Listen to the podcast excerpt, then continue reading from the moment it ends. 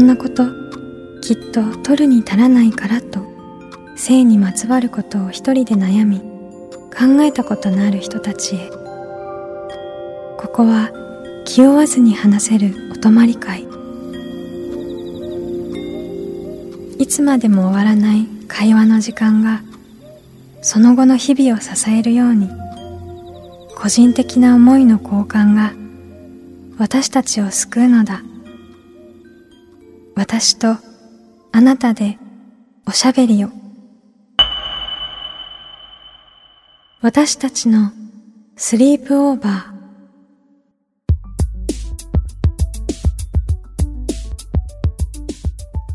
ー Me&You の野村夢と Me&You の竹中真希です。私たちのスリープオーバー。この番組は性にまつわる悩みや疑問を自分の言葉で自分の温度でゆっくりと心の扉を開きながら話していこう。そんなプログラムです。もうすぐクリスマスのシーズンになってまいりましたね。今回はですね、あの4人組バンドのホームカミングスから、えー畳の彩香さんと福富ゆきさんをお迎えしてクリスマスをテーマにお話しします。ホームカミングスはあの毎年クリスマスライブをやっているというところで、この間もね横浜でやっていらっしゃったかなと思うんですけれども、私たちもつい最近ライブを見に行ったりですとか文章を書いていただいたりですとかいろんな関わり方してますね。はい。会えるのね、嬉しいですね。ねえ楽しみです。私たちのお泊まり会にあなたもぜひご参加ください。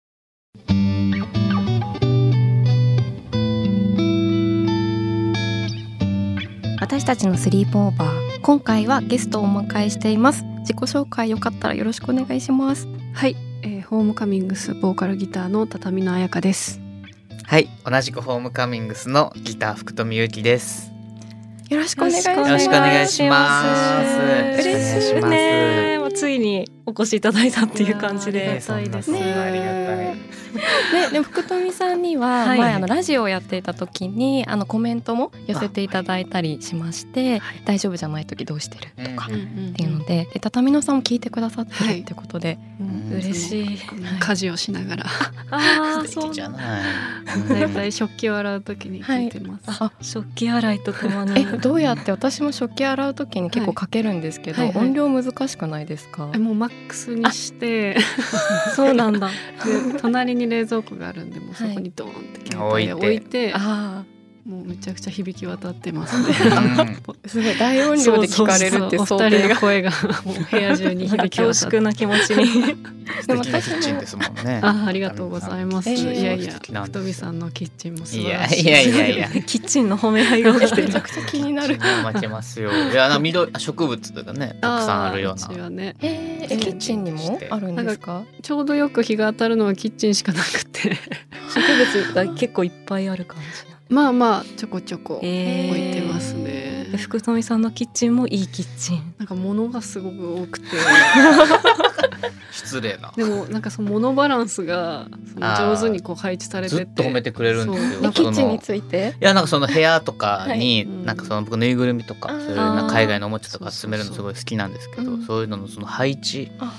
をやっぱその置くのが上手だなそうですすごい全然私とタイプが違って、うん。私多分物が少ない方がいい方で物が多いのになんか天然で多分ポンポンポンって置いてるものがなんかすごいバランスで置かれててなんだろう。うん。なんかセンスというか。なんだろうじゃない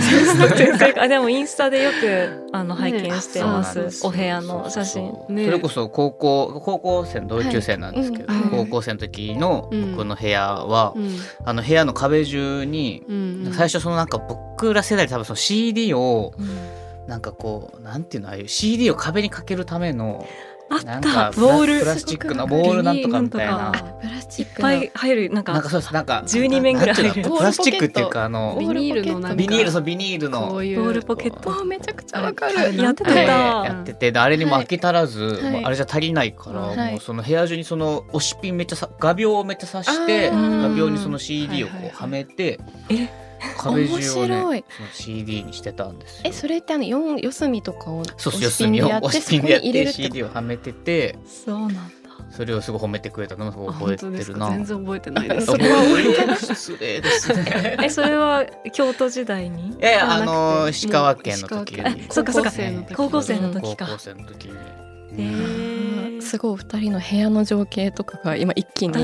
浮かび上がってきてちょっと胸がいっぱい あとウォールポケットに胸がいっぱい。ウォールポケットの話さ Y2K ね Y2K あ Y2K で今そうそうやばい検索したい。ねえ、うん。はい、ウォールポケットの話してきましたけれども、はい。あの今回はあのクリスマスはい。がね直前っていうことで、うんあのホームカミングスあの毎年うん。クリスマスライブをされてるかなと思うんですけれども、今年は12月10日にはい。横浜ではい。開催っていうことで、私たちもめちゃめちゃ行きたくってねちょっとちょうど同じ日にイベント仕事があり、うん。お伺いできなかったんですけれども、すごい横浜もねすごいクリスマスと横浜ってそうですね。うん。相性いい感じの雰囲気もありますけれども、なんかクリスマスライブってどんな思い入れがありますか？そうです。多分一番最初に始めたのは2014年とかかな。なんかそのうんうんファーストアルバムをクリスマスにどうしても出したいってうん。言って、うん。クリスマスに出してから、まあ、なんだかんだこう毎年クリスマスにライブするようになって、勝手にいつの間にかこうね自分たちにとってすごい大事なものにこうなっていってたんで、うん。そうですね。だからこうね年々年々ちょっとずつちょっとずつクリスマスからは日にちはずれていきつつもでもこうクリスマスっていうふうに一応こう銘打つというかなんかこうその気持ちで、うんうん。なんかねいつの間にか自分たちにとってもこう、うん。大事なもうだから言ったら来年のクリスマスのこととかも考えてるような感じというかそうなんですね。そうなんですよ。あのホムカミのライブってなんかステージがすごいキラキラしてたりとかして、うん。うんなんとなくなんかクリスマスじゃない時に見てもなんかちょっとこうなんだかキラキラした夜のうん。なんかこうきらめきみたいなのがすごい感じられてそれがクリスマスの日とかにねあクリスマスの日っていうかが12月となんかすごく合いそうで、私はまだちょっとクリスマスライブには行けてないので、来年こそは行きたいなって、そうですね。ね。なんかこうクリスマスのこの街の雰囲気が好きとか、うん。なんかそういう、うん。なんかそういうイメージって感じするな。なんかこうそうですね。なんか24日をすごいこうクリスマスというその一日をすごいこうなんかうんうん。うん愛してるっていうよりかはそうね。なんかこの冬のこのシーズン。シーズンがね僕とかクリスマスソングとかアルバム。クリスマスソングのアルバムとか多分4人ともめちゃくちゃ好きでうん。なんかそういうのが結構ルーツにあったりするんでクリスマスの日っていうよりもその周りにあるそうねクリスマスの周辺がすごい好きって感じするな。が好き。わかる。そっか、うん。じゃあその日そのものっていうよりそれを作るいろんなムードとか、うん。うん楽しみにする気持ちとか、うん。そうですね。なんか誰かを思うよううんうなんそのこととか、えじゃあ最初にのにのアルバムをクリスマスに出そうっていうのはそういうルーツがえっとクリスマスソングが好きとかそういうとこが大きかったんですか、そうですそうですねね。うん。なんかすごくホームカミングスの曲が、まあ、ライブがクリスマスに聴けるっていうのはなんかすごくなんだろうすごくありがたいことな気がして、うん。なんかやっぱりクリスマスのイメージの中で、うん、なんか恋人と過ごさないといけないみたいなのとか、最近は感じることが少なくなってきたように私自身は感じてるんですけど、うん10代の後半とか20代の時とかってなんか恋人がいないみたいなことうんに思ってしまったりとかうんあってでもホームカミングスだってそういう例えば男女とか、うんなんか恋人っていうパートナーだけじゃない関係性の大事な人と大事な人のことを思うとか、うんなんかそう距離感のこととか歌ってる感じがするから、うん。そういう人たちの音楽をクリスマスに聴けるってすごい救われる。そうですよね。確かにね。まあうん。そんな風にこう本当は思わなくてもいいけど、うん。まあなんか例えばこうなんか寂しいなと思ってる人たちとかが、うん。例えばまあそのクリスマス当日じゃなくても、うん。そういうね僕らがそのライブにこう行くことをなんか一つの楽しみにこうなんかしておいてもらえたりしたらね、ね。なんかそういうのってこう一個なんか気が楽になったりするうん。ことになればいいかなと思いますよね。確かにそうですよね。うんうんうん確かにこの時期になるとこう自分のなんだろう10代の頃とか思い出すと、うん。普段は特にそういう話題がなくても、えじゃあ24日どう過ごすの？とか、うんなんかこう遠回しにうんうん。何かを聞かれているかのような、なんかコミュニケーションが結構この季節はすごい生まれやすい気がしてて、うんうんうん。でもなんかねなんかまあそれはその場でどう返すかとかまた別の問題かもしれないけど、でもなんかこういう楽しみがあるとか、うんこの音楽があるからみたいなところがやっぱすごく、そうですよね。うん支えになりますよね。ねなんかこう一個クリスマスどう過ごすっていうことにこうの質問ってなんかもしかしたらねこうちょっとパートナーの人がいるかどうかを聞いてる感じに聞こえる時もあるやん。なんか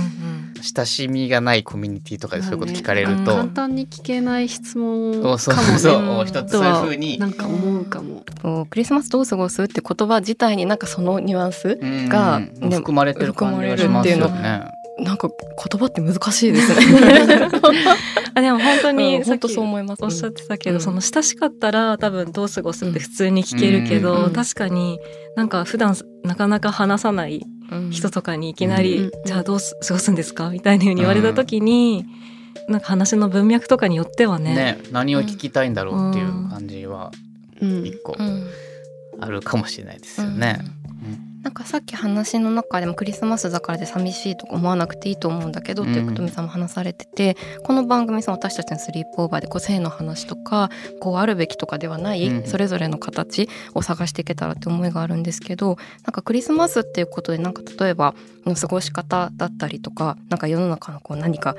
プレッシャーみたいなものうんでちょっと違和感を持ったこととか、ちょっと気になってたなみたいなことってこう皆さんあったりしますか、そうですね、もう僕らは結構なんていうんですかそういうクリスマスを過ごした経験があんまなくて、そのうんパートナーの人とみたいなのがあんま、あんまりその思いそういう思い出があんまないっていうか、まあ、みんなでライブしてるか、そうですね。そうなんですよね。最近この多分ここ本当六七年うん、もっとかのクリスマスの記憶は全部ライブなんですよ。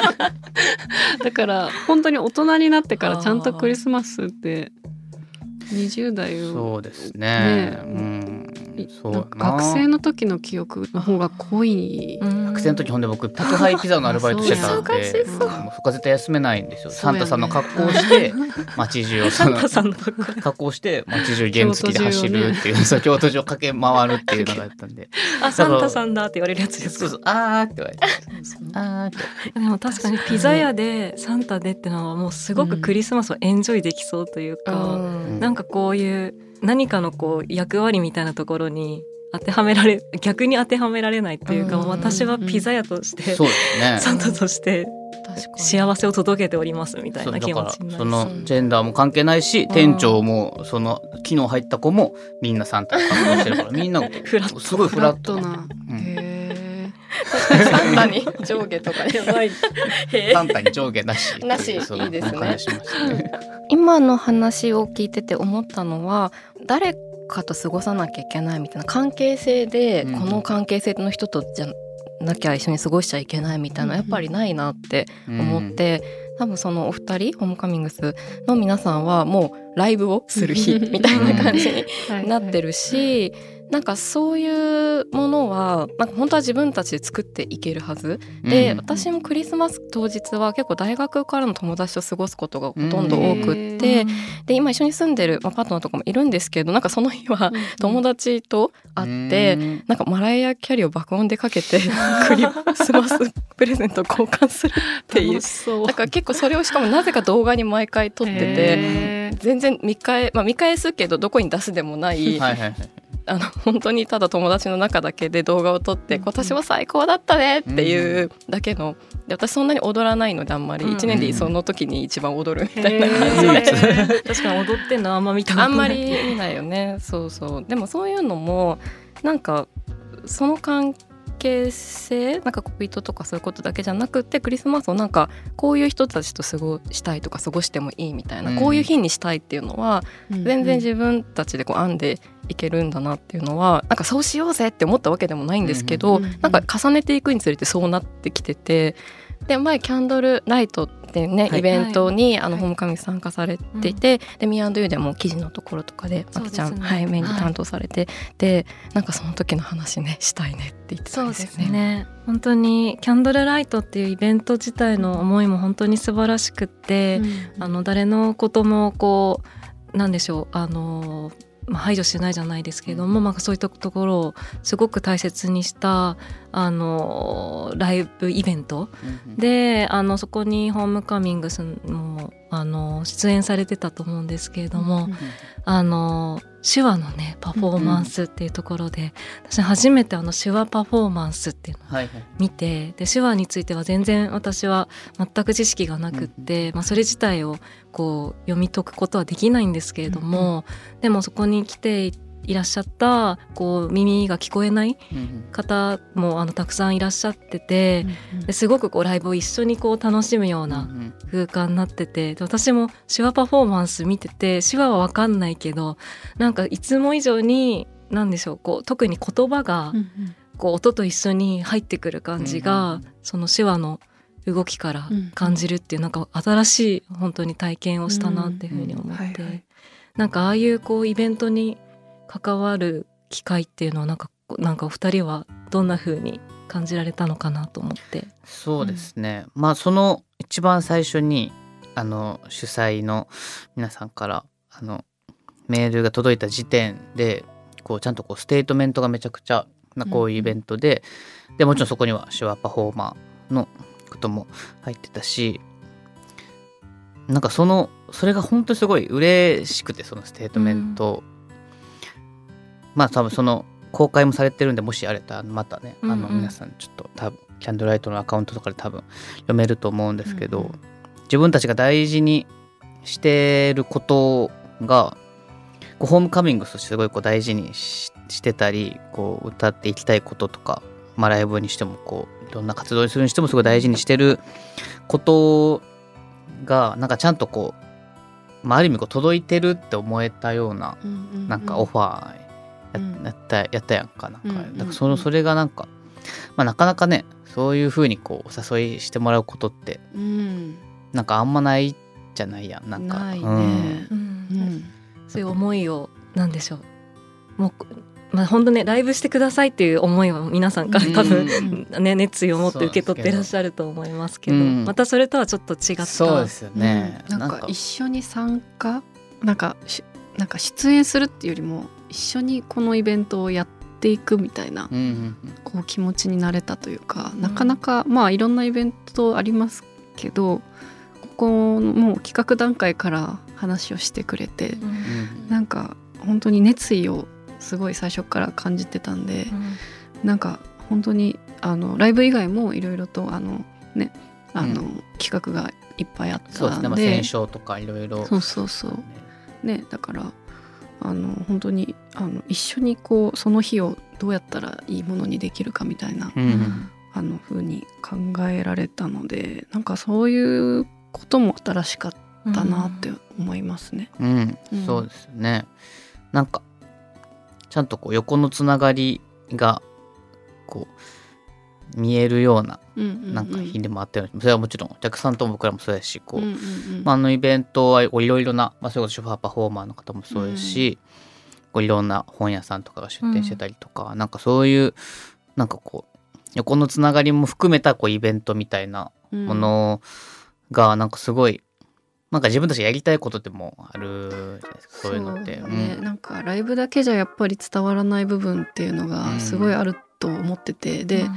あの私たちのその歌ってることとかも結構こう今はもう結構伝わってるとは思うんですけどやっぱりもっともっとあの広く伝えるためにはライブだけじゃやっぱり足りない部分っていうのがあってなんかそういうところを、あのキャンドルライトでその本があったりとか目でもちゃんと楽しめるあのスペースみたいなところで補ってくれてた気がするので、うん、なんかちゃんと理解できるっていうかその日にみんなライブに来た人たちはあのその主催のあの人たちがどういうメッセージを込めてその日を作り上げたかとか私も私たちホームカミングスがどういう風な曲を作ってきたかとかっていうところもすごい隅々まで理解できるような一日になってたんで、そうですね。ね本当続いてほしいって思う。しなんか見に来た人たちがねまたこういうのやりたいと思って、うん、またそういうイベントとかがこうどんどん、ね。ね、どんどん広がってみんな真似して、うん、なんかね、いけたらいいよなっていう、うん。そうですね。思いましたね。そう。私そのライブ見させていただいた時にも、まあライブってこうステージがあって、まあ、そこで皆さん演奏されていて、であのそこのステージにえっと手話パフォーマーのクニーさんがいらっしゃってて、で手話を通してあのホームカミングスの音楽をこう伝えるっていうのを、ライブの演奏のステージの上であの一緒にやっていくっていうところが、あのこの間のねこう演奏だった。そうですね。だから本当にこう5人で演奏してるというか、うん。ステージからこう客席に向けて5人で何かをこう表現してるみたいなうんライブの時間だったんで、うん。なんかすごい新鮮だったし、なんか自分で見たいなってすごいあそっか。思思いましたね。見たかった。ね、一緒にスタジオに入ってっていう形、はい。そうです。ね。でまあ一応こう歌詞の例えばこういう曲ですみたいなものとかはまあ一応ディスカッションというか話も重ねて、なんかこうやっぱ歌詞で言葉でこうそのまま直訳するのとまた違うところとかもいっぱいあるんで、うん。これはどういった意味でこういう歌詞にしてるかとかっていうのがこう伝わってないとこまた表現も変わってくるっていうので、結構そこはこうみ密にというか話してって感じでしたね。うんでも本当なんか手話のねパフォーマンス本当に手だけじゃなくて本当体全体を使ってその言葉とかその動きなんだ感情とかを伝えてるっていうのがきっとパフォーマーの方によって表現も違うんだろうなって思うぐらい本当その人の表現が全身で伝わってくるのもすごくなんかこういうふうに伝えてるんだなっていうのが伝わってきて、うんなんかすごくなんかいいなって思いました。うん。しなんか参加一緒に畳野さん話されてた一緒に参加して作る場っていうのがすごくあったイベント、でしたよね私たちもね、うん。あの Me&You としうん。てその、あの記事も作らせていただいて、あの音楽はなぜ社会に必要かってテーマで、あのいろんな人から声を集めようっていうのも本当にキャンドルライトのうん。あのお二人が主催の二人が、まあ、アイディアを持ちかけてくださってみたいな、まあ、どんどん本当につながりがこう輪が広がっていくみたいな感じがして、でそういうことはなんかすごいホームカミングスが音楽でやられてることもそうだし、なんか私たちもやっぱそういうことをやっていきたいって気持ちがあったので、なんかすごいこううん。いろんなそういう つながりが本当にね生まれる時間だったなっうんうてん。思いましたね。話はつきませんがそろそろ時間ということで次回も引き続きホームカミングスの福富さんと畳野さんとスリープオーバーします。次回もよろしくお願いします。お願いします。お願いします。私たちのスリープオーバー。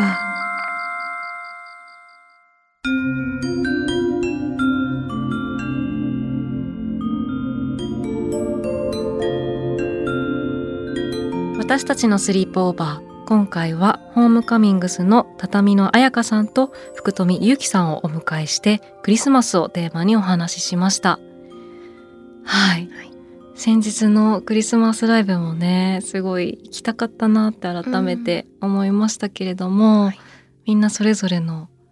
それぞれのクリスマスの形があっていいなって改めて思うような時間でしたね。ね。えキャンドルライトのお話も本当にこう手話パフォーマーの方と一緒にパフォーマンスをしたりってことをされていて、うん。こういろんな人たちが参加しながらこう異なる人たちが一緒にいられる場を作っていくっていうのをね話しててこう横のつながりっていうことをね、すごく話されてたのも印象的でした。確かに、うん。でも本当にホムカミのライブとかに行くとなんかそういう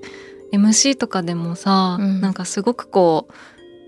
なんだろう。あのそこにいる人たち一人一人のことをなんかこう忘れていないっていうのがすごく感じるような、MC もそうだしで曲もそうで、まあ、すごくそういう音楽を届けてくれてるっていうことに、まあ、改めてすごく嬉しいことだなと思って、うん。そういうバンドがいるっていうことがうん。って思うような時間がこの間のライブでも感じましたけど、うん。今日のお話でも改めて感じるような時間でしたね。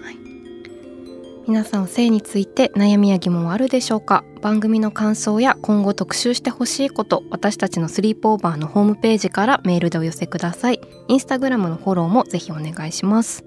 私たちのスリープオーバーの配信は各週金曜日。次回は12月29日です。